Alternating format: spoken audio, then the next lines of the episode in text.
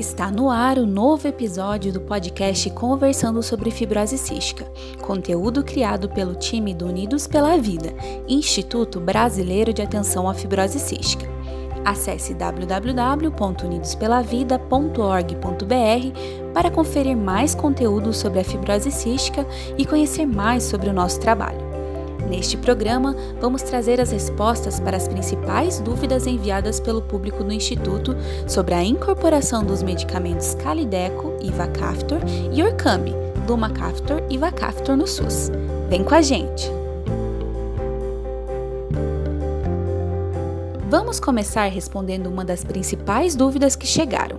Mas afinal, quem é elegível ao Calideco? No Brasil, o Calideco foi registrado na Anvisa e teve o pedido de incorporação aprovado para pessoas com fibrose cística acima de 6 anos e que apresentem determinadas mutações de gate em classe 3. A lista com essas mutações está disponível na descrição deste podcast. Isso significa que, no Brasil, para ser elegível ao Calideco, a pessoa com fibrose cística precisa ter uma das mutações listadas, além de ter tido prescrição médica para tal. Em 8 de dezembro de 2020, foi apresentada a recomendação final da Comissão Nacional de Incorporação de Novas Tecnologias no Sistema Único de Saúde, a Conitec, sobre a incorporação do Calideco no SUS. Para alegria de toda a comunidade da fibrose cística do país, após anos de muita luta e trabalho, a decisão final foi favorável à incorporação do medicamento. Mas isso trouxe outra dúvida: quando ele estará efetivamente disponível no SUS? O Ministério da Saúde terá 180 dias para disponibilizar a tecnologia a partir da data de sua publicação no Diário Oficial da União. De acordo com a Conitec, este prazo se faz necessário para os trâmites operacionais de negociação de preço, compra, distribuição e elaboração de protocolo clínico para orientação de uso do medicamento. Falando agora sobre o Orcambi, que teve recomendação final da Conitec desfavorável à incorporação no SUS, muitas pessoas estão questionando o que ainda pode ser feito para reverter a situação. Então vamos lá. A decisão foi publicada no Diário Oficial da União no dia 2 de dezembro de 2020. A partir desta data, há um prazo de 10 dias para a apresentação de um documento chamado recurso por parte do interessado.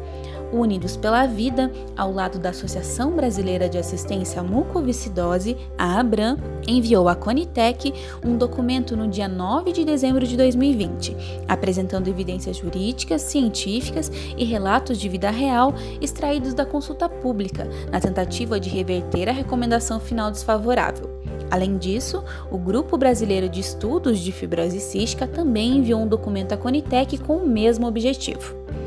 Mas o que acontece após a entrada com o recurso? O documento foi dirigido ao secretário de Ciência, Tecnologia, Inovação e Insumos Estratégicos do Ministério da Saúde, que dará o seu parecer. Após esse processo, o ministro de Estado de Saúde poderá ratificar, modificar, anular ou revogar total ou parcialmente a decisão recorrida em até 30 dias, período que poderá ser prorrogado por mais 30 dias mediante justificativa.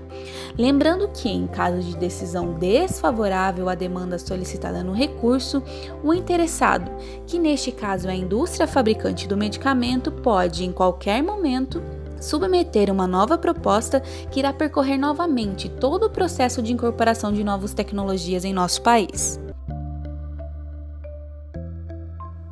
Acessando o site do Unidos pela Vida em www.unidospelavida.org.br, você encontrará essas e outras informações sobre o tema. Seguiremos trazendo todas as notícias relacionadas aos novos medicamentos para a fibrose cística para você, mas em caso de dúvidas, entre em contato conosco pelo telefone DDD 41 996369493 ou pelo e-mail contato unidospelavida.org.br. Agradecemos imensamente a sua companhia até aqui. A trilha deste podcast foi criada pelo Felipe Caldo. Nos vemos na próxima edição do nosso Conversando sobre Fibrose Cística. Até lá!